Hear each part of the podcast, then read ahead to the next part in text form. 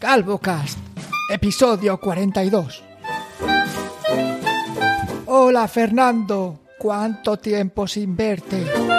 Recuerda, ¿Qué, te ha pasado, tío? ¿Recuerdas ese diciembre de 2022 cuando grabamos por última vez? Ha, ha llovido, ha llovido. Estamos al otro lado de la sonda. Madre mía, estoy, Es estoy, cojono solo, tío. estoy un poco mm, descentrado porque estoy oyendo unos, creo, otra vez, unos chasquidos en mis AirPods.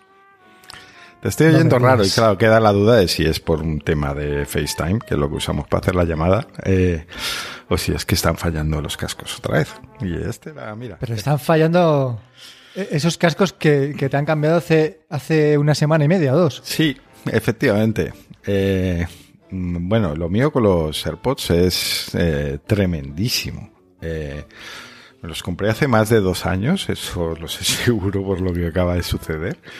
Em, y nada, tuve el típico problema de los chasquidos, me los cambiaron, me dijeron, te damos la versión revisada que esto soluciona este problema y no te va a volver a pasar. Perfecto, muy bien. Volvió a pasar, y volvió a pasar, y volvió a pasar. Quiero decir, eh, yo he ido tres veces a que me cambien los AirPods con esta última. He tenido cuatro pares de AirPods. Siempre me han cambiado los dos, además, porque si solo te falla uno, te cambian uno y ya está. Eh, ¿Qué pasa aquí? O sea, mm, tengo yo muy, muy, muy, muy mala suerte, porque por mucho uso ya os digo que no. Eh, yo uso los AirPods, pero no les hago un uso súper intensivo, ni muchísimo menos. Eh, de hecho, estos apenas los había usado desde que me los dieron. Y bueno, vamos a ver. Eh, el problema es, em, pues una cosa que sucede, eh, o sea, que he com- comentado muchas veces, cuando no tienes un Apple Store en tu localidad o en las cercanías, esto es un problema, porque claro, eh, enviar los AirPods a que te los miren y tal, solo a ver si son chasquidos o era que había un problema en la llamada de FaceTime, pues al final no lo haces o lo retrasas lo máximo posible. Y me los han cambiado cuatro veces y esto ha sido siempre esperando a que me coincidiese de ir a Madrid, de poder acercarme a un Apple Store con tiempo suficiente para pedir la cita y tal y cual, bla, bla, bla. Eh, que si no, a lo mejor habrían sido más durante este tiempo. O sea, eh, ¿qué pasa con este producto? Mm, Tienen un problema de calidad, mm, yo creo que muy gordo, y me extraña que no se esté hablando más sobre esto. Porque tam- tampoco. A mí me, me- me resulta curioso porque tú me vendiste unos de tus iPods Pro ¿Mm? y al tiempo tuve que ir yo también a la tienda a que me los cambiaran. Sí. Y yo fui dos, dos veces, fui a que me los cambiaran y ya no, desde entonces no he vuelto a tener problema. La verdad es que tampoco estoy seguro, pero sí que los uso todos los días bastante, por lo menos al día usaré los Pro una hora y media, dos horas seguro, todos los días. Entonces, realmente yo creo que me habría dado cuenta de si tuvieran este problema otra vez de chasquidos y de, de cosas extrañas, ¿no? Pero sí que es curioso que, que a ti te haya pasado tantas veces, igual es porque vives en Galicia y hay eh, mucha humedad o no sé, tío, al- alguna cosa que tenga que ver con la zona geográfica, pero que la gente no lo dice, ¿no? Es como que yo también estoy seguro de que tienen problemas de fabricación, pero no se escucha, ¿no? No hay un rumor eh, constante que diga "Eh, los, los Pro no funcionan bien, ¿no? O tienen muchos fallos, o no sé, igual es que simplemente acumulas tú todos, Fer. No sé, yo estoy muy, muy sorprendido con este tema, porque, ya digo, mm, es que son cuatro veces, esto ya no es una... Y tampoco los saco mucho, sí que los suelo llevar eh, todos los días encima, pero los llevo en una mochila y no... Quiero decir, no, no tienen una... Hay muchos, muchos AirPods ahí fuera que tienen una vida bastante más complicada. Incluso los llevo en una cajita eh, protectora, que a lo mejor resulta que el problema es la caja protectora, ¿no? Pero yo qué sé. Eh, estoy fascinado en este tema porque son unos auriculares muy caros donde lo normal es que hubiese muchas quejas eh, ante este problema, ¿no? Y no, sé, estoy sorprendido. Pero bueno, dejamos ahí abierta la consulta a nuestros oyentes, eh, los que tengan AirPods, cuál es vuestra experiencia. También lo que puede pasar es que al final el problema es difícil de detectar, porque no es siempre, es algo que sucede a veces, y que también, como digo, pues puede ser un problema de calidad si tú estás llamando de mala cobertura, no sé. de hecho, cuando los he llevado a reparar, siempre he ido un poco con la duda de si realmente, excepto esta última vez, que de hecho iba entrando en la, iba a entrar en la tienda y, dije voy a repasar bien que estén limpios y los saqué de la caja. Eh, y al sacarlos ya hizo el propio chasquido sin, sin llegar a usarlos. Eh, pero a veces te quedan dudas y yo los he llevado diciendo, míramelos a ver si tienen problema o no. Bueno, no sé. Pero es que te los miran y te los meten en la caja esa estanca para... O sea, que, quiero decir, ellos saben si tienen problema o no porque lo pueden comprobar de manera eh, física en el, en el auricular. Entonces, por eso te lo cambian, ¿no? Eh, ya no es la Apple de hace cinco años que iba yo y le decía eh, una mentira y me cambiaban el móvil. Ahora ya las cosas han cambiado y, y, ya tienen aparatos que lo pueden medir. De todas formas, quiero que cuentes para que la gente sepa exactamente cuál es el problema, que cuentes qué es lo que ocurre o qué es lo que te ocurre a ti y por qué ha sido estas, o sea, tantas veces de cambiarlos, ¿no? Para que la gente pueda comprobarlo en sus propios auriculares, que igual simplemente eh, lo tienen asociado a que suena así o que pasa de vez en cuando y punto, ¿no? Y no le dan más importancia. Pues me pasan dos cosas que no sé si hay una es como interferencias, como cuando una radio mal sintonizada. Eh, que eso es lo que digo que se puede confundir con problemas de cobertura en, en una llamada. Y sobre todo lo que es más claro es el, un sonido así como, como eléctrico, como, bueno, como digo, es una radio más, un, así un, que no viene a cuento, y a veces incluso sin estar usándolos. O sea, lo que digo, el otro día al sacarlos de la caja, ya oía el, esto no, esto no viene a cuento, esto no. Un campo electromagnético, ¿no? Algo así extraño. Sí. O no sé, que luego a lo mejor resulta que no es eso exactamente, porque la gente habla más de chasquidos y yo chasquidos como no lo definiría como de esa forma. A lo mejor yo es que lo detecto por, por otra cosa que no tiene nada que ver y, resulta que están rotos, ¿no? Pero bueno. Curioso, curioso. Sonido pues tipo mira, vamos, para, para entendernos. Radio sintonizada. Eh, básicamente. Hablando de, compras, tienes aquí en el guion apuntado que has tenido experiencias curiosas vendiendo en Wallapop, ¿no? Yo, experiencias curiosas eh, hemos tenido todos, pero yo quería hablar casi más de lo contrario. Y es, em, Normalmente Wallapop se pone como el mal infinito. Siempre se pone el ejemplo del que te ofrece a cambio un móvil un Seat Panda del 87 con tres ruedas y cosas muy raras. Gente muy ofreciéndote la mitad de lo que estás de lo que estás pidiendo y tal y cual, o incluso menos. Eh, y la verdad es que mi experiencia no ha sido tan mala. Eh, yo he vendido bastante, bastante, en muchos sitios, eh, pero en, en Wallapop eh, últimamente. Y por lo general yo no tengo una mala experiencia y tengo la duda de si es algo cultural, si es que aquí en Galicia pues la gente no es tan no sé cómo tan wallapopera Eh, porque eh, hay otras cosas culturales que se detectan, por eso digo esto. Eh, o si es por cómo yo publico los anuncios. Y me explico. Yo normalmente los publico en modo un poco que puedo sonar hasta borde mm, para el que lo lee. Em, soy como muy... Intento poner poca información porque sé que la gente no lee. Eh, si tú explicas muchas cosas, mm, luego vas a recibir preguntas sobre lo que has puesto en el anuncio y eso pone de muy mala uva. Eh, intento ser lo más breve que puedo, pero dar, sí, adelantarme con toda la información fundamental que sé que me van a preguntar. De si tiene garantía o no, por ejemplo, si entrego factura o no. Eh, y yo veo que siendo así como muy un poquito máquina, ¿no? Un poco como si fuera una tienda en vez de una persona. Eh, y eh, sobre todo dejando claro siempre que el precio no es negociable y poniendo un precio directamente que ya se ve que es de mercado, digamos, que puede estar mm, según quien lo vea, pues lo puede considerar mejor o peor. Pero que no hago, nunca hago lo típico de, pues quiero 100, pues pido 120 para que me digan que le haga una rebaja y acordamos en 100 y ya está. Yo eso no lo hago nunca. Yo pido 100 directamente y ya digo, no es negociable y si me ofrecen 90 no te lo voy a vender casi seguro. Eh, y me muestro firme en eso. Em, pero de esa forma, por lo general, mis experiencias han sido bastante buenas y no he tenido problemas. Al final, yo he tenido más problemas comprando en tiendas, incluso en tiendas serias y de renombre, que comprando en Wallapop, lo poco que he comprado, aunque yo más bien he vendido. Y no sé cómo ha sido tu experiencia. Yo llevo años en Wallapop, me timaron una vez, ya lo he contado por aquí, y llevo muchísimas ventas, 190 ventas o algunas, o, por ahí, ¿no? Más o menos. Pero sí que me he dado cuenta de que hay varios tipos de usuario en Wallapop que no entiendo.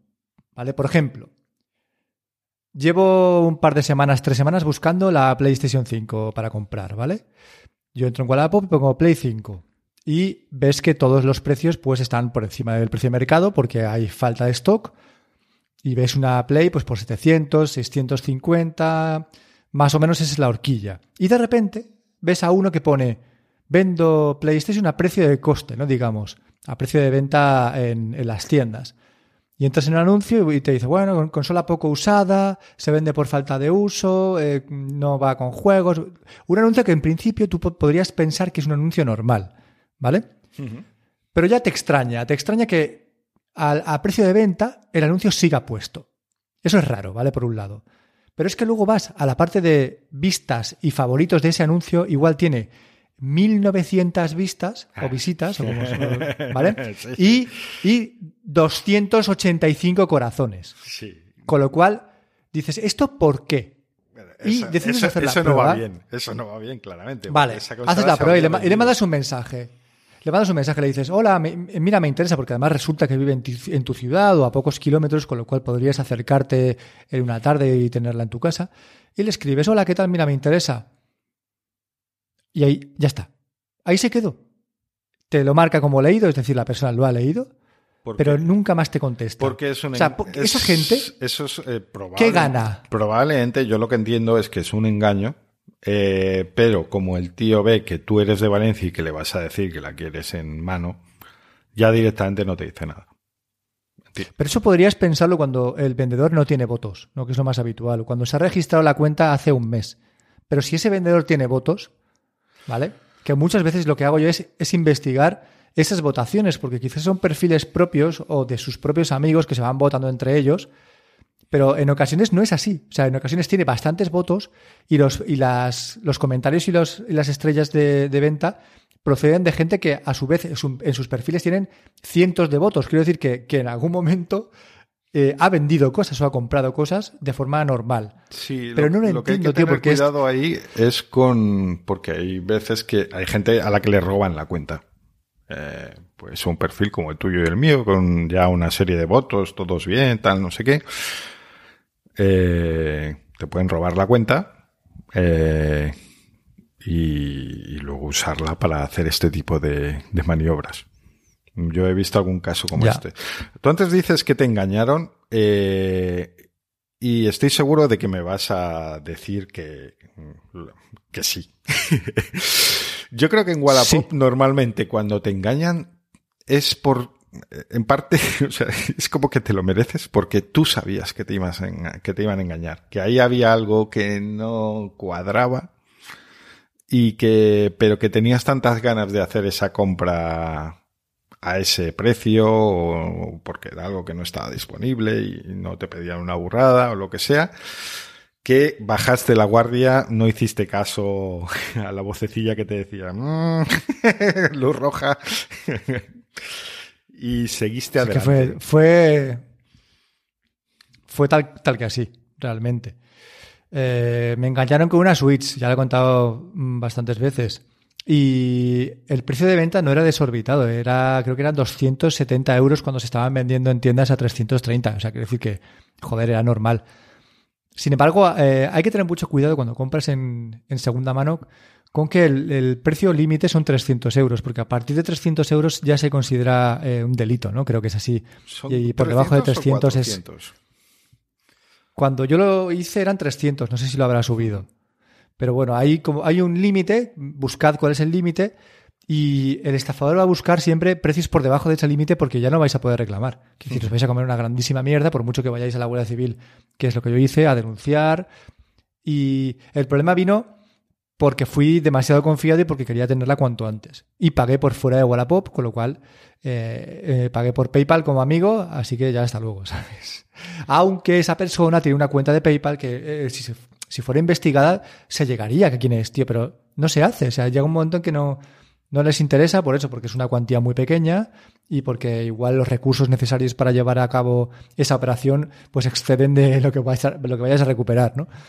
Pero sí, me timaron por eso. Wallapop a mí me gusta, me gusta mucho porque puedo tener lo que quiero si, si tengo prisa el mismo día, puedo ir a, donde esté la persona y comprarlo. Y luego porque en el tema de envíos me ha ido bien siempre. Con el, acuerdo que tienen con correos, me parece que va súper bien, que el precio es súper barato. De hecho, eh, mucha gente usa Wallapop para enviarse cosas en plan a lo cutre. Sí. Yo lo he hecho alguna vez. Como una venta. ¿no? Porque. Simulando una venta. Claro. porque- Exacto. Una venta por un euro, con lo cual la comisión que le cobran al comprador es, es ínfima y, y, y el envío sale por 2,99 euros o algo así cuando puedes enviar el mismo producto por fuera de correos, igual te cuesta 12, 15 euros, pues por Wallapop te cuesta 3. O sea que es, realmente funciona muy bien hasta que cierren el grifo por, por gente como, pues como yo, que yo lo he hecho una sé, vez. porque no podemos Y- tener cosas bonitas. Exacto, pero bueno, la, la plataforma yo creo que va, va muy bien, siempre teniendo en cuenta lo que os hemos comentado, que los, los importes sean menores a 300 euros o 400 euros, eh, ojo ahí, y luego... A mí me molesta mucho lo que te he comentado antes, el tipo de, de usuario que tiene el producto, el producto que tú quieres a la venta al precio que tú quieres, pero nunca contesta, ¿vale? Eso me pone muy de mala hostia. Y luego las tiendas, tío. Las tiendas que, que, que copan la- las posiciones de venta. Tú buscas iPhone 14 Pro y el 85-90% de tu- todo lo que vas a ver son tiendas que venden el iPhone 14 Pro de segunda mano, ¿vale? O sea, casi nunca lo venden precintado, alguna vez, pero muy pocas, ¿no? Son esas tiendas que le han comprado el móvil a la típica persona que se lo ha sacado del banco, que le ha metido eh, una, pues eso, te lo compro por 500 pavos menos, la gente muchas veces acepta, yo estoy, esto no lo entiendo, tío, porque si no, no, de verdad que no me cabe en la cabeza. Y luego esas tiendas te lo revenden a ti, pues por 400 euros más, ¿no? Y ahí, ahí está, ahí está el negocio. Quitando esos dos tipos de usuarios, porque a mí me gustaría que Wallapop implementara una función que fuera eh, bloquear tiendas, ¿sabes? O, o filtrar tiendas que, que no aparezcan los pro, los vendedores pro. Y, y ya está. Y por lo demás, yo súper bien, ¿eh? De verdad que ningún problema con esto, tío. Muy contento. Lo de filtrar tiendas y demás es complicado porque son precisamente los usuarios de pago que son los que en parte, además Claro, de que claro. con las comisiones de envío. Otro problema que hay últimamente en Wallapop es que aunque el tema de envíos está muy bien, eh, pa- como comprador, como vendedor está muy mal porque lo que hace es ponerte a ti, eh, traspasarte a ti el, el riesgo. Yo si vendo, pues ahora que estoy viendo delante un iPad, por ejemplo, eh, te lo vendo a ti. Y tú, aunque esté perfecto y todo según había dicho, tú coges y me pones una denuncia y me dices que lo que te he mandado ha sido un, un libro, em, pues no sé qué va a pasar ahí, pero por experiencias pasadas, eh, yo creo que como el cliente de Wallapop eres- serías tú, que eres tú el que le ha pagado el envío y sobre todo la comisión, a ti te van a devolver el dinero. Y seguramente sea, eh, porque aquí, claro, siempre se habla de un seguro y eso te hace pensar como que hay una aseguradora que en estos casos eh, es la que dice, pues le doy yo la pasta que, que es mi función como aseguradora ante este problema y ya está. Y ya yo si tal denunciaré al, al vendedor. Pero no es eso. Al final, en estas cosas lo que suele pasar es que Wallapop se elige como juez y, y falla generalmente a favor de su cliente y el vendedor eh, se queda sin el producto y sin el dinero. Eh, Todos hemos escuchado historias en Wallapop de ese estilo, ¿no? De eh, yo vendo un producto bien, el, el comprador dice que está mal y ahí empieza esa disputa.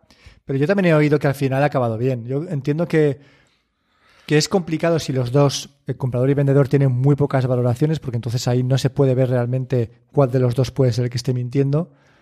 Pero es que realmente si, si tú tienes claro y puedes demostrar de alguna forma, es que, Es que no puedes otra de alguna ¿no? forma. Yo veo que gente Claro, que, es que hace, es la historia, que hace vídeos del empaquetado y tal y cual, y digo, ¿y qué? O sea, tú puedes hacer un vídeo del Claro, ¿qué? empaquetado. Es que ya, de hecho, yo, si fuera el juez, diría, "Uf, raro me parece que un tipo se ponga a hacer un vídeo de cómo empaquetado el este. O sea, Es que tendrías que hacerlo en correos, tío. eh, el vídeo y enviarlo. luego tú puedes entregar ¿no? Otro paquete, o sea, que no tiene ningún, no, no estás demostrando nada. Y si has tomado esa precaución es como ya raro, ¿no? De, no, no, yo os envié, mire, mire el vídeo, señor, señor juez. Y, mm, eh, no sé, yo como vendedor lo que hago es, eh, pues no vender a gente. Intento, eh, cuando vendo un producto, si es caro, no acepto Wallapop envíos, envíos. Eh, a no ser que me venga alguien que vea que me da muchísima confianza, por el motivo que sea.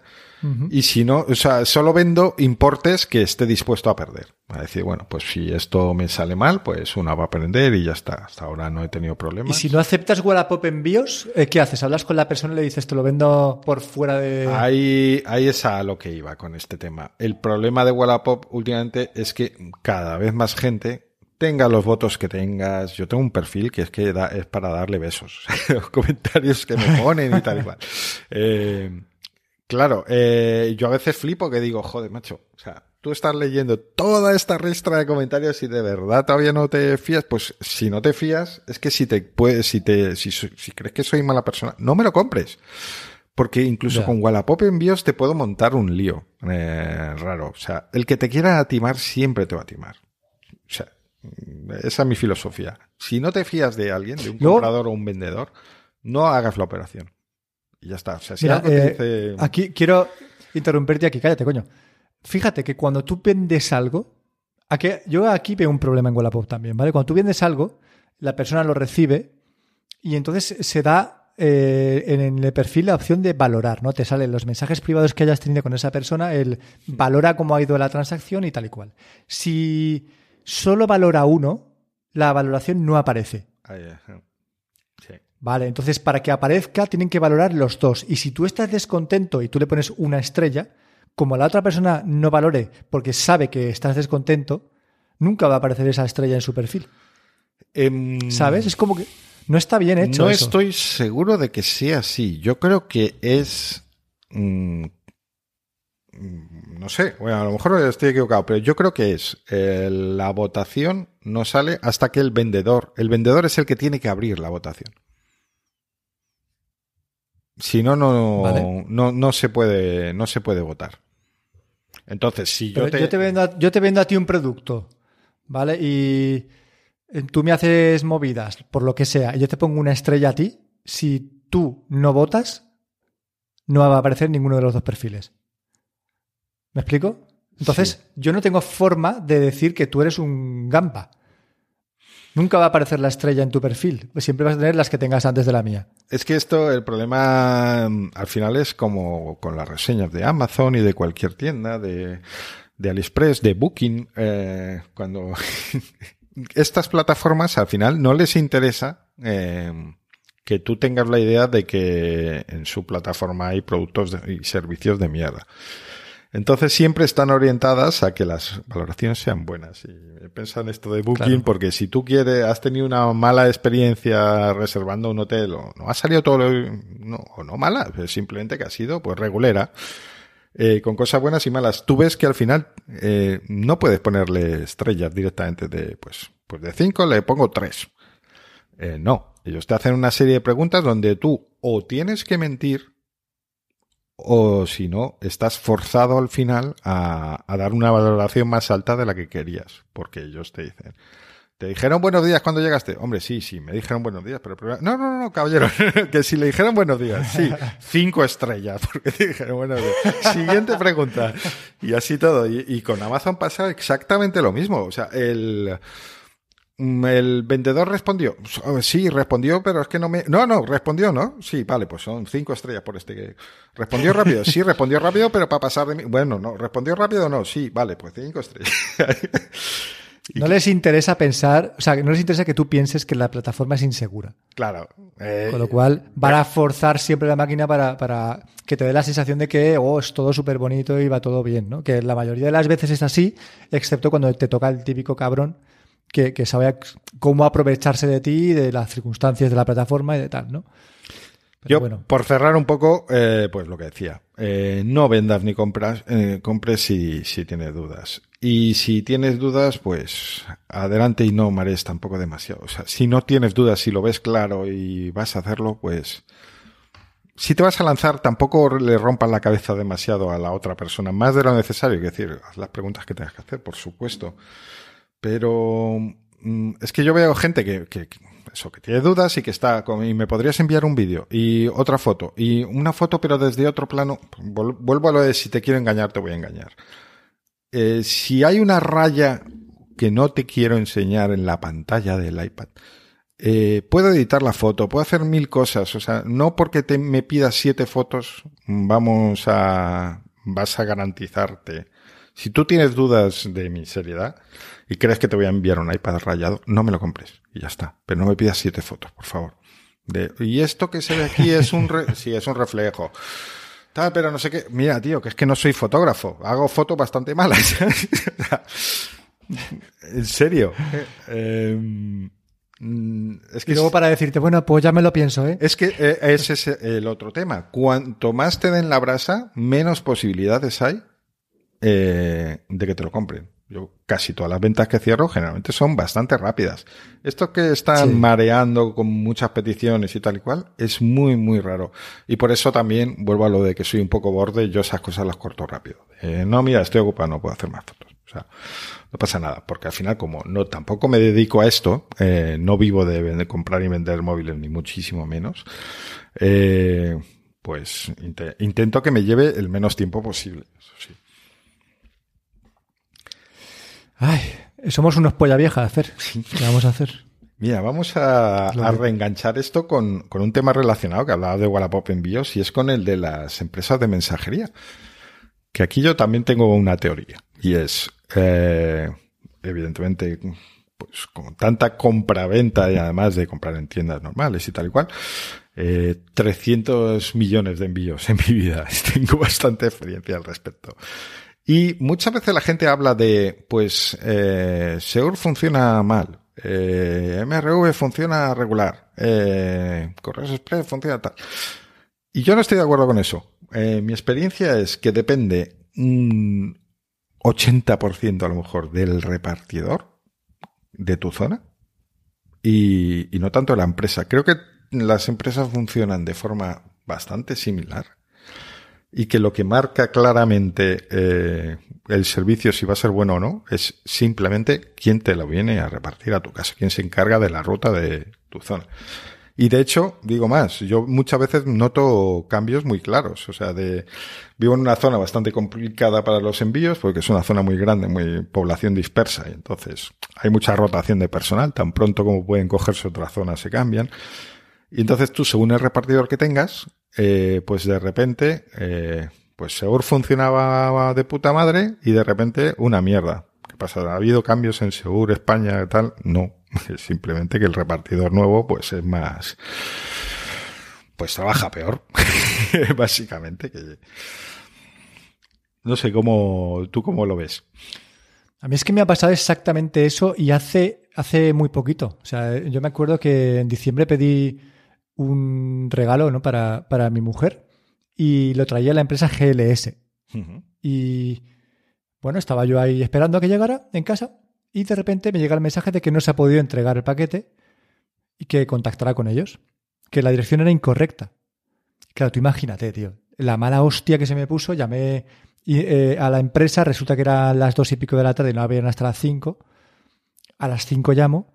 Eh, ¿Cómo que la dirección está incorrecta? Si yo estoy en casa, si todo el mundo llega aquí y aparte es un regalo para, para mi mujer, para Papá Noel, eh, necesito que esté en mi casa hoy. No te preocupes, vamos a mandar a otro repartidor. Efectivamente, mandaron a otra persona que vino al momento, o sea, sin ningún problema, tío. Y aún así, si la dirección está incorrecta, ¿por qué no me llamas? Si tienes mi teléfono, tío. Llámame que no está y dime, oye, es que estoy no aquí. le daba tiempo y ya está. Claro, que no le da tiempo o que simplemente no quiere, que no quiere eh, hacer como ese esfuerzo extra, ¿no? Por, por entregar tu que paquete, le, que tío. le venía mal tu Es- zona ese día y lo deja para el día siguiente. Vamos a ver. Pues llámame. El problema, el problema Ya- es que... va- negócialo conmigo, tío. Llámame, dime, oye, mira, es que estoy en la rotonda del osito. eh, de la entrada de no sé qué, no me, no me da tiempo a llegar. ¿Te importa acercarte a ti si estás por la zona aquí a esta zona intermedia? Tío, Esta- no te preocupes, eh, voy enseguida, ya está, es muy fácil. Esta no. conversación molaría tenerla con alguien que trabaje, que nos daría el contrapunto de. eh, Seguramente nos diría, ya, ya, pero ¿sabes por qué nos llamo?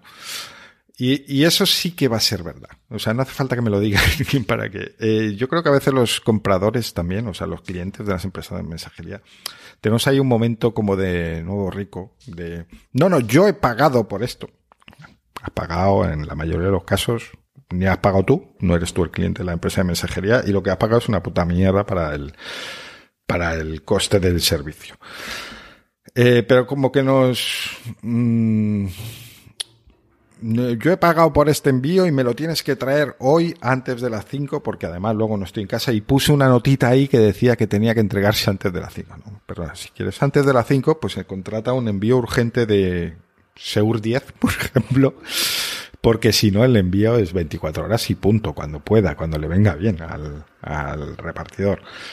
Entonces yo supongo que por eso muchas veces eh, los repartidores optan por no llamar, porque eh, se escucharán cada cosa al otro lado del teléfono y cada historia cuando realmente es, es que no me da tiempo. O sea, mm, están sobrecargados, eso es eh, bastante evidente. Y mm, si al final eh, llamas para decir, es que no me da tiempo hoy, eh, ¿te importa que te lo entregue mañana? Y el otro le va a echar la bronca cuando realmente es que no puede ir a tu zona hoy, te pongas como te pongas. Sí, en algunos casos se podría gestionar un, pues me acerco yo a donde estés y, y ya está, pero la mayoría de las veces seguramente lo que harán es llevarse una bronca, eh, tener que estar un buen rato al teléfono escuchando barbaridades y dice, pues mira, no llamo, digo que no estaba en casa y punto. Me temo que va a ir por O sea, ahí. pero no, no todo el mundo es así. no y todo el tema mundo es pero igual. pagamos justos por pecadores Claro. en este caso. Yo intento Y- ser razonable con ellos y lo bueno aquí, como es una zona pequeña, pues te terminan conociendo y a mí, pues siempre me llaman. Eh, Oye, que hoy no me da tiempo, ¿no? Sin problema, mañana o, o otro día incluso, si no es nada urgente. Que esto también pasa a veces. Es, es algo que a mí me molesta bastante de un poco la sociedad actual y cómo vamos del tema compras. Eh, como que ciertas tiendas, Amazon especialmente, te fuerzan a comprar eh, porque bueno, oferta del día o tal, no sé qué, ha bajado tanto de precio. Bueno, vale. Compras ese producto, tienes un envío solo para ese producto porque no necesitaba más o por lo que sea y, dices, joder, que me tengan que traer a casa esto que vale una mierda y que no lo necesito. O sea, es que es algo que sí lo voy a necesitar y está bien de precio y lo quiero, pero no lo necesito mañana, ni pasado, ni a lo mejor ni en toda la semana. Eh, me lo puedes traer cuando quieras, pero no hay forma como de parar ese, de agrupar ese envío o de, o de dar una indicación de no lo quiero 24 horas, tráemelo cuando puedas. Lo voy a necesitar, pero no, no ya. Y eso me gustaría, o sea, tanto que hablamos de ecología, de tal, no sé qué, otras cosas. Estamos quitando eh, las pajitas de plástico y luego estos envíos a diario a todas partes eh, no, no parece haber ningún tipo de preocupación por arreglarlo. Pues eso, porque es, es todo fachada. De todas formas, la gente es muy, por regla general, es muy subnormal y muy egoísta. Pero no todo el mundo somos así. Con lo cual, siempre puede haber diferencias, ¿no? Yo intento ser, eh, con este tema y con otros muchos, mucho más comprensivo, pero si ya te has organizado, si lo que tú esperas es un paquete porque es un regalo para el día siguiente, no hay forma. O sea, la empresa se ha comprometido a entregarte ese paquete ese día y tú ya organizas todo con, con respecto a esa entrega ese día. Era una compra de contar, por Amazon, por, ejemplo, cierto. Eh, no, no. Es que te lo pregunto No, creo que porque, aunque esto es una generalización, pero yo lo que noto, y cada vez más, es que las empresas de mensajería, eh, contrariamente a lo que podríamos suponer, mmm, eh, no le dan ninguna prioridad, ni mucho menos, eh, sino todo lo contrario, los paquetes de Amazon. Es como que Amazon les paga una mierda en plan a, precio fijo y intentan sobrellevarlo como tal, pero miman mucho más las entregas. Yo veo que si compro en tiendas más pequeñas, o no tan pequeñas, pero no una Amazon, es mucho más fácil que el envío llegue en su día y sin ningún problema. Mientras que con Amazon, pues, cuando viene una empresa externa, no la propia de Amazon, es más fácil que haya problemas. Eso es lo que sucede en mi zona. Yo lo que te decía antes, eh, me, he comprado al final la Play 5, ¿vale? La he comprado en Carrefour. Hablando de todo un poco. Hablando de compras. no, y te lo digo porque eh, me daba, la compré el lunes o el martes pasado y me daban entrega para jueves o viernes. Y ha ido pasando el tiempo, pasó de jueves a viernes, pasó de viernes a lunes, pasó de lunes a martes y ahora tengo entrega el miércoles. Da igual, me da igual. Si es que no pasa nada. no, no, voy a llamar a Carrefour ni voy a presentarme en las oficinas con un lanzallamas, tío. No pasa nada. Que llega el miércoles, pues perfecto. Que eh, de aquí al miércoles sale otra oferta, pues cancelo. ¿Sabes? Pero que decir que no pasa nada, que, no es necesario, no es algo que quiera ahora y, y, que me vaya a suponer un cambio en mi vida, ¿no? Por eso te lo decía, en el tema de los envíos. Pero bueno, lo que está claro es que, que se ahorrarían muchos, muchas movidas si, en mi opinión, si llamaran más por teléfono a la gente y trataran de, negociar eh, esos momentos en los que no llego o en los que no voy a poder pasar por lo que sea, o te lo dejo aquí en lugar de en tu casa, ¿no? Te dejo en el bar de fulanito. ¿Te mm. importa? Sí, sí, pues si me llamas y me avisas, claro, y me dices, oye, te lo dejo aquí porque no Vale, perfecto, gracias, gracias, te lo agradezco. ¿sabes? No te preocupes, eres persona, tío, tienes vida. Eh, no tienes que estar a las nueve de la noche repartiéndome un paquete en mi casa porque a mí me sabe mal. O un domingo, ¿sabes? Sí, pero, es que me temo que la, los, los, clientes no solemos actuar así. Ese es el problema y por el que no lo hacen. Bueno, lo dejamos abierto. ¿Tenemos algún seguidor que trabaje o haya trabajado en una empresa de mensajería? Dejando vuestros comentarios. Dejándonos vuestra justificación. Y por cierto, ya, ya, puestos, eh, por cerrar ya tema de envíos y compras y demás, eh, es sobre los seguros. Mm, ¿Tú los contratas normalmente? Cuando vas a vender una Play, por ejemplo. Claro, es que hace años que no vendo, que no vendo fuera de Wallapop. Es muy raro, muy raro que yo venda un producto fuera de Wallapop y tenga que contratar yo mismo una empresa de mensajería. Sí que lo hacía antes con Genei, bastante a menudo, y cuando usaba Genei, que por ejemplo me, tocaba usar en Vialia o seguro o algo de esto, depende de lo que vendiera, sí usaba el seguro. Porque al final el incremento en el, en el precio final del envío eran 15 o 20 euros, que si esos 15 o 20 euros te salvan eh, la pérdida de un iPhone, por ejemplo, te, ha merecido completamente la, la, pena, ¿no? Pagarlo.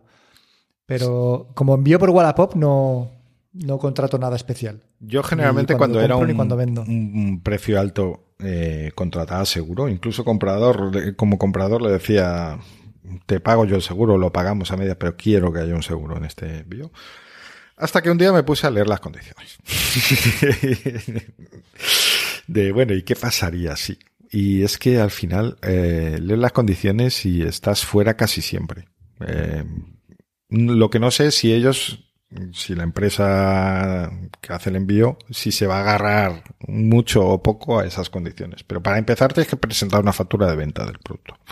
O sea, de la factura de que justifique que eso, eh, pues si es un iPhone de segunda mano, la factura de compra original de ese iPhone. Luego hay cosas como que te dicen que, cosas que contengan cristal no se pueden asegurar o se consideran fuera y entonces bueno, mm, la pantalla, o sea, ¿esto entra como cristal o es que te estás refiriendo a envíos de copas de cristal de Bohemia? No sé, el caso es que leyendo vi así muchas cosas raras y al final dije, pues volví a... Eh, si tengo dudas no lo hago, me busco un, un iPhone en mi zona en vez de pedir que me lo envíen y ya está. pero no, ya no contrato seguros. Digo, alguna vez se perderá un paquete y me joderá mucho. Pero eh, digamos que todos los seguros que me he ahorrado desde que leí esas condiciones, pues a lo mejor dan para compensar, ¿no? Aunque seguramente cuando pierdo un paquete no lo vea así. Eh, esos 15, 20 euros que me he ahorrado en cada compra de ese tipo, eh, llegan a los 300 del paquete que se perdió. Está claro que mm, si tú vendes un iPhone y lo vendes en su caja y la caja la metes en papel burbuja y esa ese paquetito lo metes dentro de otra caja, no se va a romper. Lo probable es que se pierda, ¿no? Lo más probable, igual que una tele. Tú la tele no la, no la envuelves en celo y la envías. La metes dentro de su caja con sus corchos, aunque es, es más probable que una mala manipulación, un golpe por el centro tal, pero lo más probable es que se pierda un paquete o que vaya a un destino que no toca. Eso sí que me ha pasado una vez, solo una. Una venta que hice que fue a parar a otro sitio, pero lo consiguieron reconducir en, en el último momento. Y, pero bueno, yo ya te digo, como vendo por Wallapop y se supone que ya tiene seguro, yo confío en que, la cosa funcione bien y porque sé lo que vendo. Quiero decir, yo si te vendo el iPhone, te vendo el iPhone. No te vendo un libro o una piedra, ¿no? Entonces estoy tranquilo en ese sentido. Y todos los compradores que he tenido me han salido bien, con lo cual tampoco me ha preocupado. Pero ya no vendo, ya no compro seguros, tío. No. Esa época terminó, Fer. Eso de usar Gmail buscando el envío más barato 24 horas ya, ya terminó. Y es que el envío por, por Wallapop, por correos, es muy rápido. Hay días, o sea, hay veces que llega en un día, ¿eh? Sí, es súper rápido. día siguiente, dos días como mucho. Pero sí, está muy bien. Ujú. Bueno, vamos a cambiar de tema, que Pero- tenemos muchas compras hoy y ya llevamos 40 minutitos. Eh, háblame, háblame, porque he dicho que no quería hablar de más todo, no y demasiado, eh, para no seguir reincidiendo en el tema del mes, del trimestre, del año. Pero bueno, al fin y al cabo es que has cerrado tu cuenta de Twitter y dices definitivamente que esto, ¿sabes? Esto, quien te ha seguido durante un tiempo eh, sabe que hay que ponerlo en cuarentena, ese definitivamente. Entre comillas. Pero esta parece que sí bueno. puede ser la buena.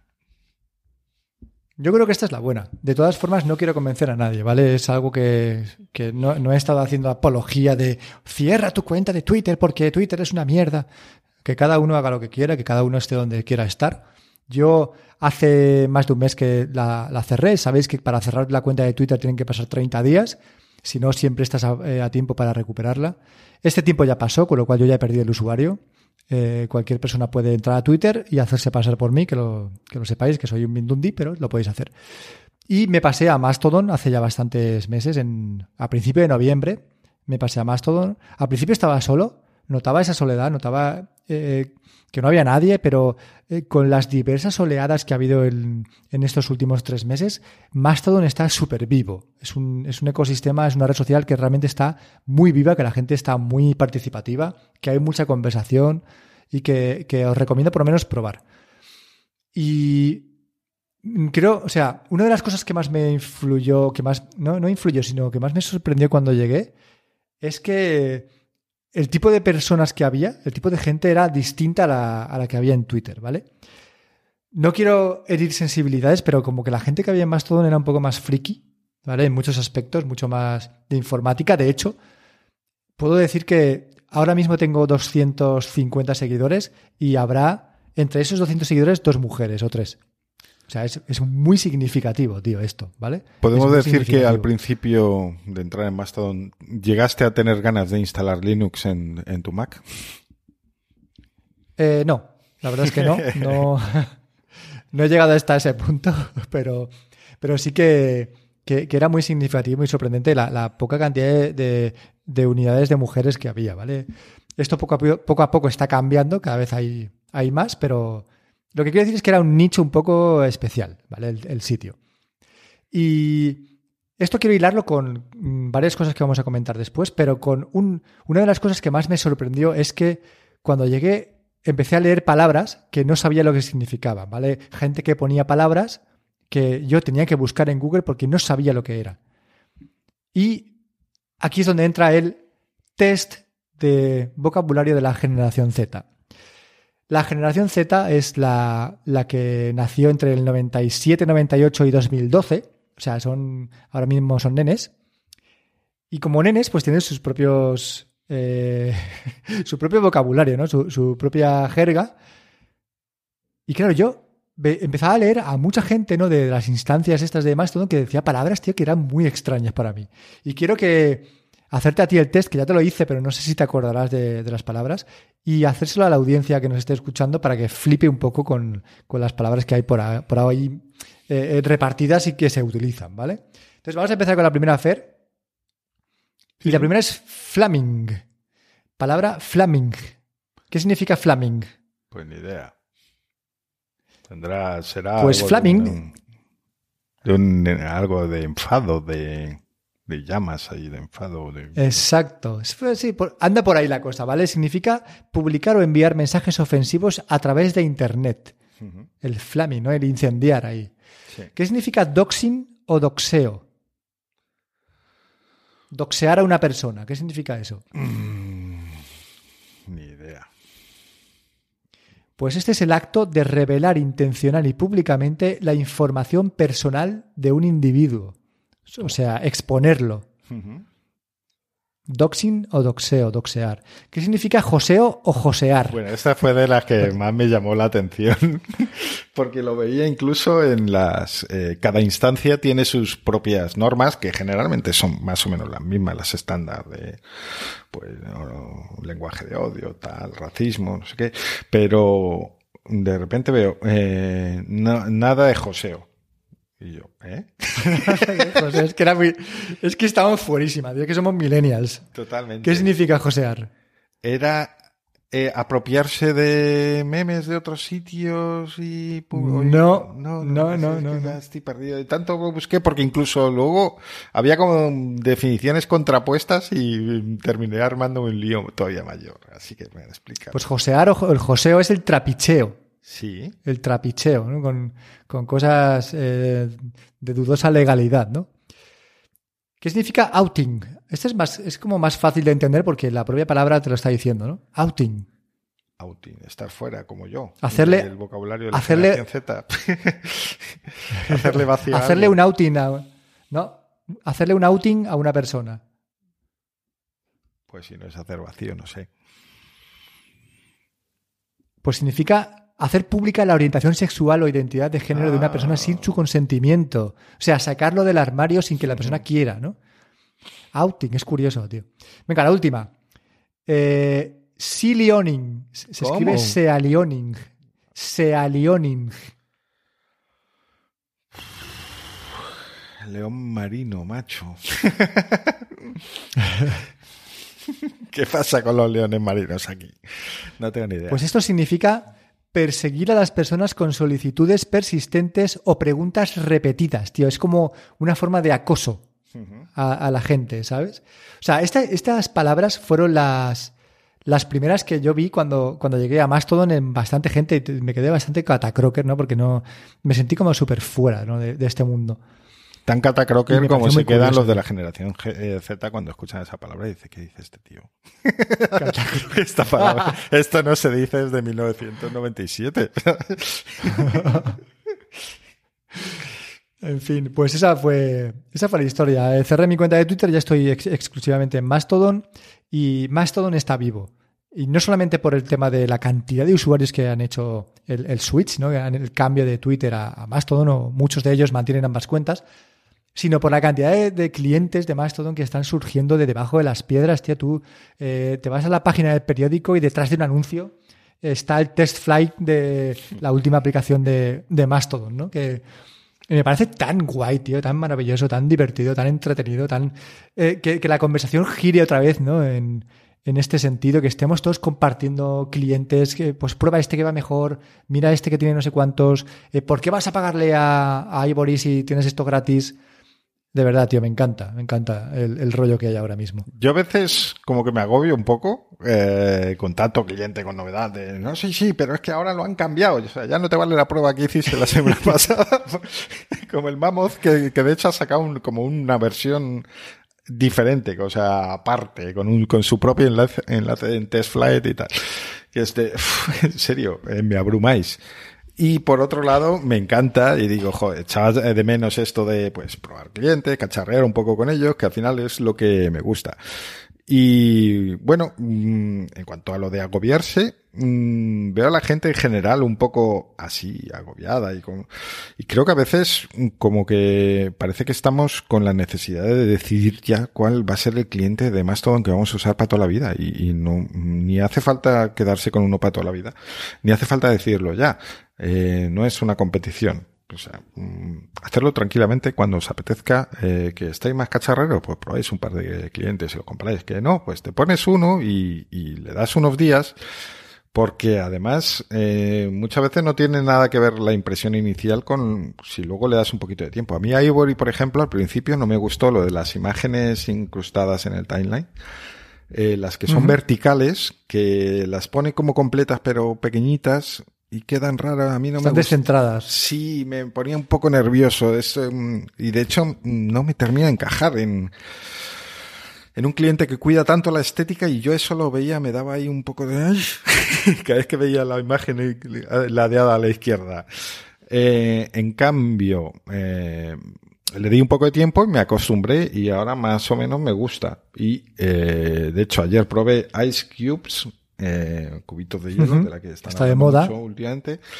Y no me gusta, eh, lo, eh, la primera impresión fue que como que había demasiadas imágenes, demasiados colores, que estaba un poco abrumado y me perdía el texto. Eh, y vi que probablemente uno de los motivos sea que las imágenes las pone a pantalla completa. Quiero decir, si tú pones, eh, si tú publicas una captura de pantalla de tu teléfono, yo la voy a ver casi a tamaño natural. O sea, fíjate lo que me va a ocupar en el timeline. Eh, y el problema es que en los ajustes tú puedes elegir entre eso o hacerlo como en Ivory, así en plan capturita de tal, pero mucho más pequeña, muy, eh, o grandísimo o compacto, pero demasiado compacto. De forma que ya solo hay texto y las imágenes son un, no, tío, un, un, intermedio, es lo que me, a mí personalmente me gusta más. Si no lo tengo ahí, bueno, no pasa nada, vamos a dar unos días y si no me gusta, pues probamos otro. O sea, eh, estamos en esa fase de jugar y de, bueno, y a lo mejor hay más gente que no le gusta esto y que le dice, oye tío, pon un tamaño intermedio, ¿qué pasa? Y termina añadiéndolo y con eso ya, pues a lo mejor este sí que es una alternativa para mí. Bueno, vamos a ver poco a poco. Eh, de momento es divertido. Eh... Y además, estamos evolucionando la red social otra vez. Lo digo porque hasta ahora no se permitían los quotes, ¿no? que, es lo que se hace en Twitter, el, retweet con cita, por distintos motivos. Sí, sin embargo, como ha habido tal avalancha de nuevos usuarios, hablo de millones de nuevos usuarios, unos dos millones y medio de usuarios nuevos en los últimos dos meses, pues eh, ya se está, el, el, propio desarrollador de Mastodon ha implementado en su hoja de ruta la opción de hacer quote, hacer la cita del retweet. De hecho, Con en Ice Cubes yo creo que ya está. Sí, hay, hay aplicaciones que lo, digamos que lo convierten de alguna forma, pero a nivel API no se puede hacer. Correcto. Sin embargo, el, el, desarrollador de Mastodon ya lo ha incluido. Hasta ahora, este propio desarrollador era totalmente contrario a, a incluirlo por una serie de motivos, pero eh, en vista de que mucha gente lo está pidiendo, esto hace avanzar a, a, la plataforma, con lo cual, si la gente lo pide y lo pide en masa, pues se tiene que, por lo menos, se tiene que poner sobre la mesa. Luego ya se verá qué se hace, qué se hace. Pero ya está sobre la mesa de nuevo, con lo cual es posible que dentro de poco se vea que, que Mastodon permite el retweet con cita, que, que es, no sé, que estaría muy bien. O no, porque yo llevo dos meses y pico y no lo he echan de menos en ningún momento, ¿no? Pero habrá gente que lo quiera usar. Yo sí lo Independientemente de, de, menos, todo eh, esto. Porque sí lo usaba bastante. Eh, pero entiendo a la gente que dice que es peor tenerlo, aunque a veces esté bien. Yo Entonces, también lo entiendo. Tengo sentimientos encontrados ahí. No, no vamos yo, a si, si yo mucho, pudiera elegir, ¿Mm? si yo pudiera elegir, no lo implementaría. En mi opinión. Pero bueno, que yo no soy el Gagron, con lo cual no soy el desarrollador de Mastodon. Mi opinión vale cero, ¿no? Pero ayer, si fuera por mí, yo no lo haría. Ayer os pasaba un enlace, no recuerdo el usuario, siento no poder citarle, de alguien que básicamente decía eh, que un problema que vamos a tener es que eh, Ivory mueve tanto, ya no es solo el volumen de usuarios, sino eh, todo usuarios importantes, como influyentes de la, dentro de la plataforma. Eh, que cobra como mucha importancia y entonces las cosas que haga Ivory pueden tener mucha influencia sobre Mastodon en general como red. Y el problema es que veía que eh, los desarrolladores, Tabots, los desarrolladores de Ivory, como que estaban muy centrados en replicar la experiencia de Twitter, en traer los quotes retweet y cosas así, y no tanto en características propias de Mastodon como, por ejemplo, eh, todavía no se pueden editar los tuts. y eso es, eh, es, un, problema, realmente. Y, y yo lo veo así. Eh, que a lo mejor Ivory tiene demasiada importancia e influencia en la plataforma y se pierden cosas que hacían a Mastodon una cosa algo diferente, además del hecho de haber mucha menos gente y tal y cual, y un perfil distinto y todo lo que hemos comentado mil veces. Claro, pero eh, no es culpa suya tampoco, quiero decir, la gente de TapBots, que es eh, los que desarrollan Tweetbot para, para Twitter y que han sido, pues probablemente la aplicación más importante para Twitter de la historia, ¿vale? De, Twitter, pues ahora han dado el paso a Mastodon, están haciendo Ivory y todo el mundo que está descontento con Twitter está viniendo a Mastodon gracias a, y en parte gracias a ellos también. No es culpa suya, ¿no? Que tengan tanta influencia. Quizá puede ser culpa suya que dejen en el tintero cosas importantes por hacer, como tú decías, ¿no? Mientras que, que están dándole mucha bola a otras que quizá no son tan importantes. De todas formas, todo evoluciona, evoluciona muy rápido. En cuestión de un mes yo creo que ya estará Ivory a full con prácticamente todo lo importante de Mastodon, con lo cual tampoco me va a preocupar mucho. Ya veremos. Eh, quiero deciros que si os interesa pasaros a Mastodon, voy a dejar en las notas de, del episodio un enlace que son invitaciones para que podáis registraros en mastodon.social, que es la instancia más grande y la original de Mastodon, ¿vale? Si os apetece, Dejaré ese enlace, no tiene caducidad de invitaciones, lo podéis usar todos, podéis compartirlo con quien queráis. Y ¿Seguro? registraros en. Sí, es que yo puedo elegir. Puedo elegir el número de invitaciones que quiero para el enlace y tengo la opción de, de que sea ilimitado. Uh -huh. Y nada, que, que, os registréis, que lo probéis y que veáis si os convence o no y ya decidáis qué hacer. Acabamos la primera sección del podcast, llevamos casi una hora, Fer, y te dejo con noticias rápidas. Noticias rápidas. este, este me ha dejado así un poco. Eh, uh, Noticias perdido. rápidas.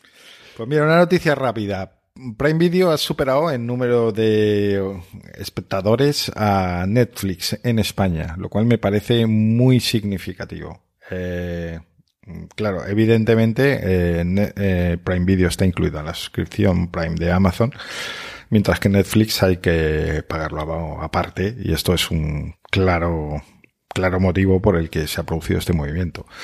Eh, lo cual a mí me da miedo, ya lo he comentado muchas veces, eh, que Amazon pueda llegar a ponerse por encima de Netflix en poco tiempo. Eh, que veo este futuro con poca competencia pues en música, en vídeo, en, to en todas las esferas del ocio y entretenimiento y me, me, da bastante miedo. No me gusta nada que porque pues ahora genial, de puta madre, que Amazon pueda, tienes ahí un montón de contenido gratis hasta que dejen de tener competencia, como digo muchas veces, y las cosas cambien, ¿no? Mm, no me gusta que suceda esto. No es una noticia de la que me alegre, aunque yo sea uno de los que han dejado de, de pagar a Netflix, pero por otros motivos. ¿no? Bueno, ahí queda el comentario. Pues a mí también me sorprende, la verdad. Eh, Microsoft lanza o va a intentar lanzar una super aplicación y esto también me hace gracia porque va a intentar copiar el éxito que tiene WeChat en China.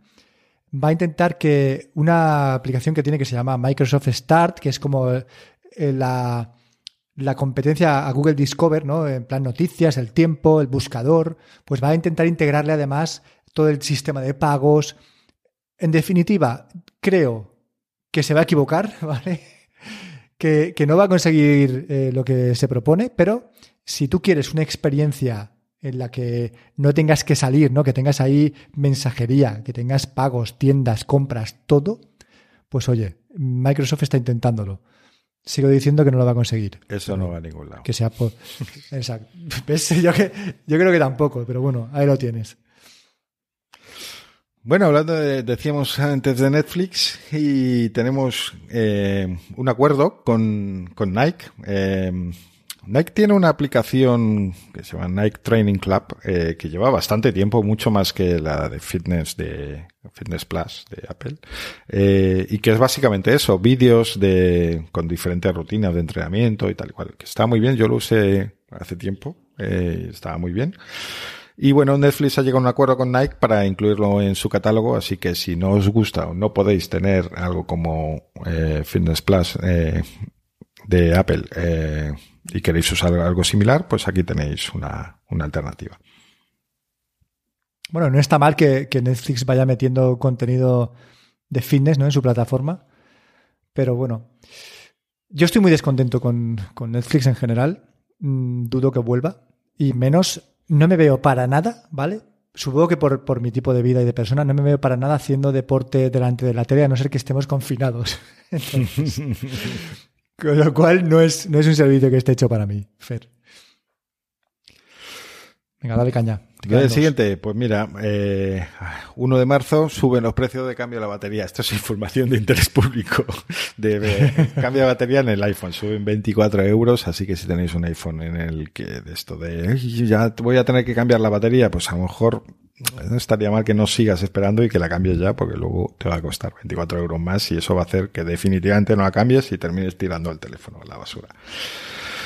Cuidemos el planeta. Hablando de batería. Y esos teléfonos de batería. sí cámbiale la batería si le hace falta. Acabo de entrar en directo para ver qué salud de batería tiene mi iPhone 13. Es un iPhone 13 que compré en marzo del 2022. Y no tiene un año, ¿eh? Tiene, estamos casi en febrero, pues mira, tiene 11 meses. ¿Qué porcentaje de batería dirías que tiene mi iPhone, Fer? 91%. Joder, 91%, tío, y me pego un, sablazo en la cabeza. Tiene un 94%. Y aún así, me parece poco. O sea, me, parece que en un año perder un 6%, tío, es mucha tela, ¿eh? Pues mira, yo la cambié hace un año y te voy a decir cuánto tengo. Vamos a ver.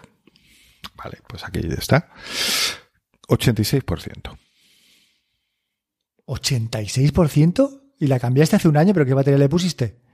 Pues una batería en un Apple Store. 86%. 14%. sí, y además esto se va a quedar así en el 86, porque es lo que me pasa, ya me pasó la otra vez, que bajó el primer 14% y como en 85 es cuando eh, puedes... ¿Era 85 o 80? Mm, ya tengo dudas. Bueno, este porcentaje va a tardar más hasta el 80, porque entramos en terreno de reclamaciones de calidad de esa batería, ¿no? Ya.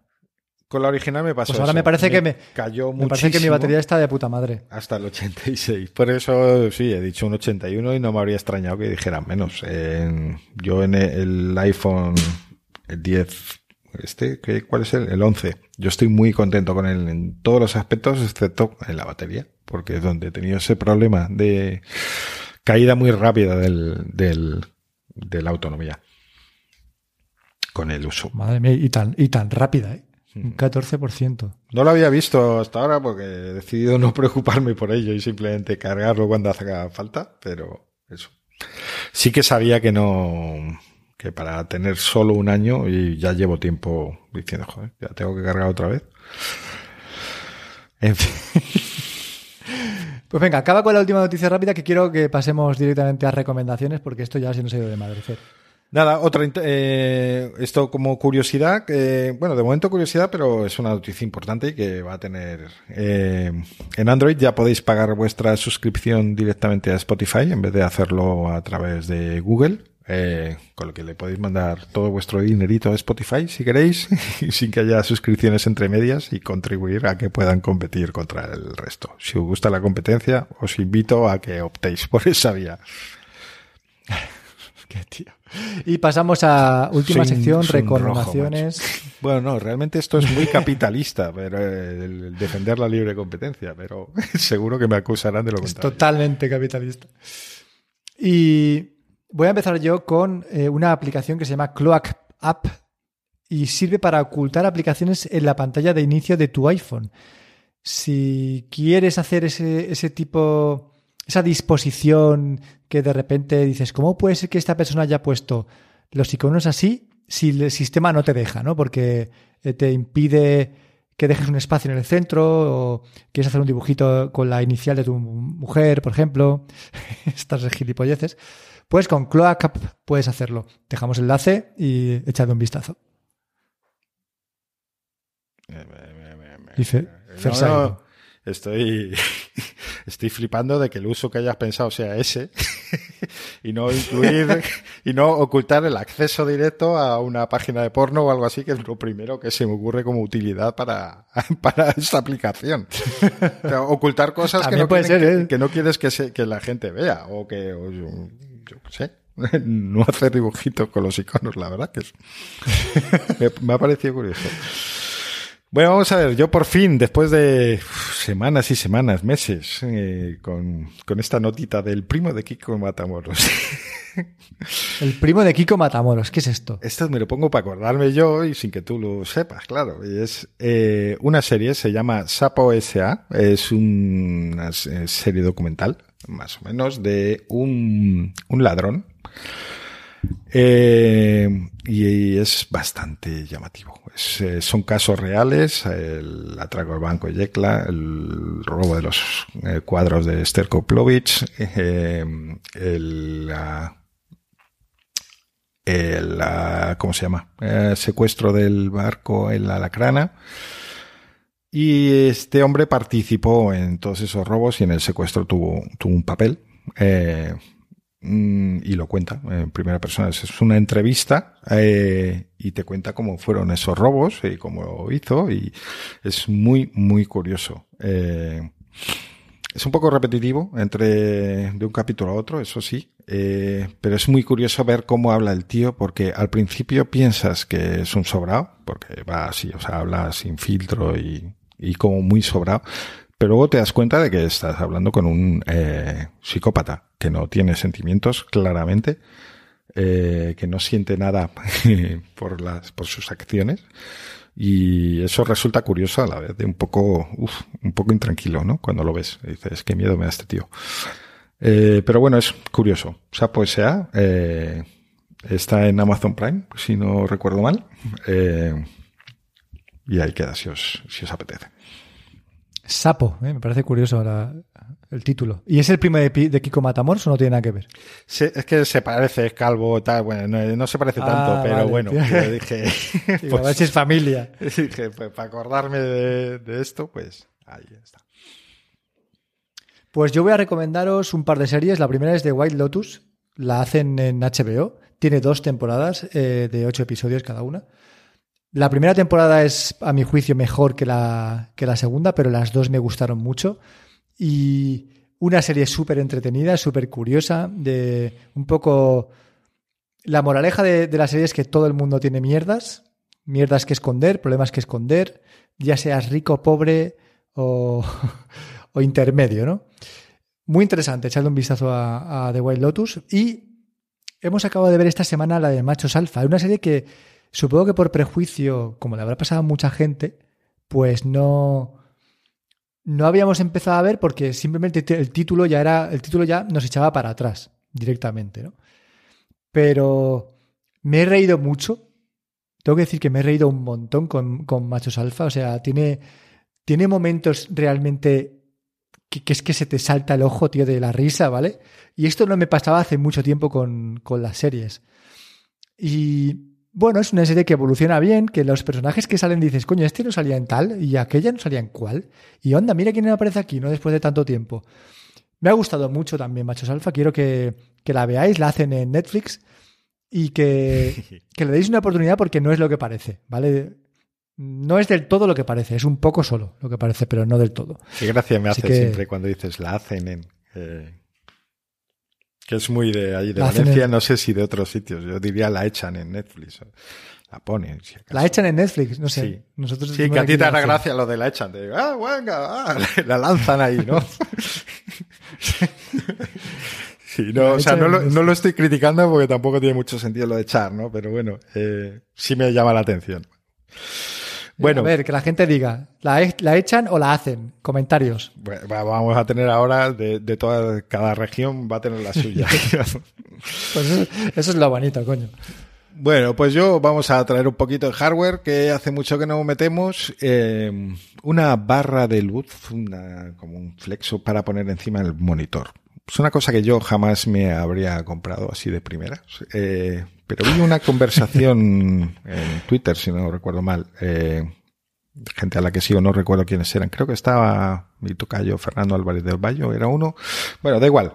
Hablando de eso, me llamó la atención y dije, mmm, a lo mejor me viene bien porque mi flexo no me gusta nada, pues lo pongo en un lado, lo pongo en otro, no, no me gusta tener la luz de lado, eh, nunca me ha terminado de convencer cómo quedaba la cosa, no me gusta que esté ocupando sitio ahí en la mesa eh, y decidí probar esta barra que se pone encima del monitor como si fuera una webcam gigante, alargada. Eh, tenía muchas dudas, porque si tú pones una barrita encima, dices, esto va a reflejar en la pantalla y me hace reflejos y tal. En absoluto. Eh, de hecho, he hecho pruebas muchas y es que ni el más mínimo reflejo. Y da una luz súper uniforme, eh, centrada, eh, le puedes regular la temperatura, tienes un bandito que gira muy, muy divertido para aumentar o disminuir tanto la potencia como la temperatura de la luz. Eh, estoy encantado con ella. Eh, no me gusta nada tener un cacharro encima del monitor, eh, estéticamente, pero la iluminación que da es perfecta. O sea, estoy súper encantado desde el punto de vista funcional. Entonces, os la recomiendo. no sé si he dicho ya el nombre, no, porque entonces llevaríamos siete minutos más de podcast, porque se llama Es que es que Lo estoy viendo ahora. No, no, no tenía muy claro cómo llamarle. Decir, bueno, bueno, pues ponle todo. Espera, que voy a abrir el enlace. Xiaomi se llama Mi Computer Monitor Light Bar. ¿Eh? Ojo ahí. Un, dos, y barata, ¿no? 50 euros, tío. Sí, yo incluso la compré por bastante menos. Eh, echarle un ojo en PC Componentes, que a veces la ponen de oferta. Eh, y bueno, recomendada. Entonces, ni molesta la vista ni molesta la pantalla, ¿no? ¿Quieres decir? No, no, porque da, da, ilumina hacia, es como que queda un abanico muy corto, pero suficiente para que no, no te venga hacia ti la luz. Eh, si tienes que orientarla, tienes que trabajar ahí un poquito, ¿no? O sea, buscar la orientación justo para que efectivamente no se te vaya la vista.